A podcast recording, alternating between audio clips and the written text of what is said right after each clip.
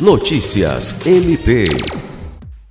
Os membros do Ministério Público do Estado do Acre e ex-ouvidores gerais da instituição, Procurador de Justiça Sami Barbosa Lopes e o promotor de justiça Teotônio Rodrigues foram homenageados na última quinta-feira, 12 de maio, com a medalha do mérito do Conselho Nacional de Ouvidores Gerais do Ministério Público dos Estados e da União.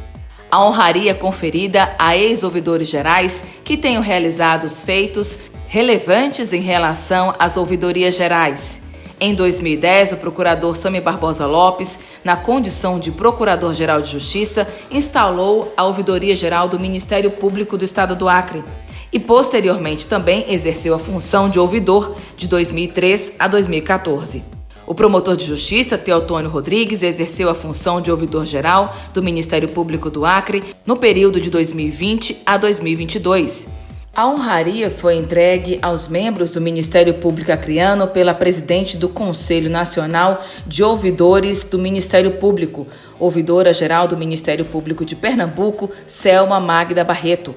A homenagem ocorreu durante a 59ª reunião do Conselho Nacional de Ouvidores do Ministério Público, realizada em Recife. Alice Regina para a Agência de Notícias do Ministério Público do Estado do Acre.